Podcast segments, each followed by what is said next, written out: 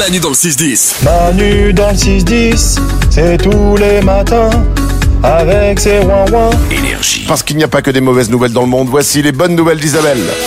Et pourquoi faire du sport euh, alors qu'on peut tout simplement se laver? Et pourquoi se laver alors qu'on peut simplement dormir? Ça, c'était la bonne nouvelle du jour à demain. Non, pas du tout. Selon une étude anglaise, prendre un bain, eh ben, ça fait perdre autant de poids que la course à pied.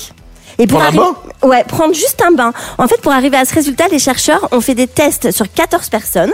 Elles ont toutes eu droit à une heure de bain à 40 degrés et à une demi-heure de course à pied, ok? Une Attends, demi-heure de marche. Qui prend un bain à 40 degrés? Eh ben, les gens qui veulent maigrir, justement. Parce que c'est exactement la même chose. Entre une demi-heure de course à pied et une heure de bain à 40 degrés, Manu, tu vas perdre exactement le même nombre de calories. Nico? On est d'accord que tu maigris, mais tu défonces la planète. Euh, Là, oui. Là, Oui, clairement, là, à bain à 40 c'est- degrés. C'est le problème. Oui. C'est-à-dire que tu dépenses de l'eau, tu fais chauffer. euh, ça. je vois- je vois, rien ne va là-dedans. Pour, pour perdre 300 grammes, franchement, il y a un moment, Ouais. euh, tu sais quoi, moi je vais prendre une raclette, fous-moi la paix. hein. Ah bah non, bah va courir. Elles sont super, c'est pas bonne nouvelle d'Isabelle.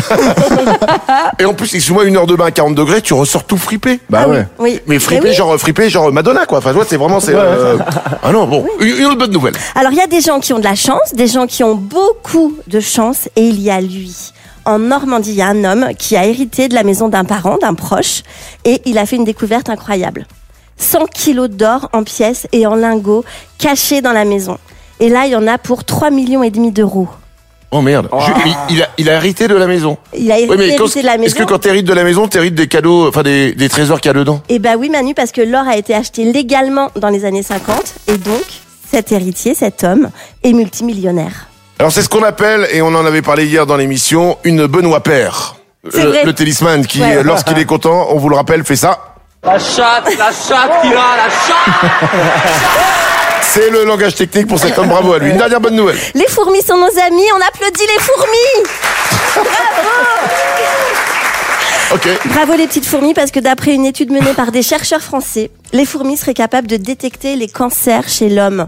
Donc avec un entraînement très simple et très court, elles pourraient reconnaître l'odeur des tumeurs dans l'urine.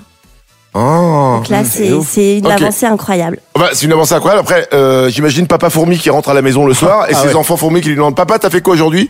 Écoute, comme d'hab, je me suis fait épicer dessus par des humains. Ah ouais. C'est bien, c'est une belle nouvelle. Enfin, une bonne nouvelle, sauf pour la fourmi. hein. Manu dans le 6-10. Manu, c'est ce qu'il y a de plus beau.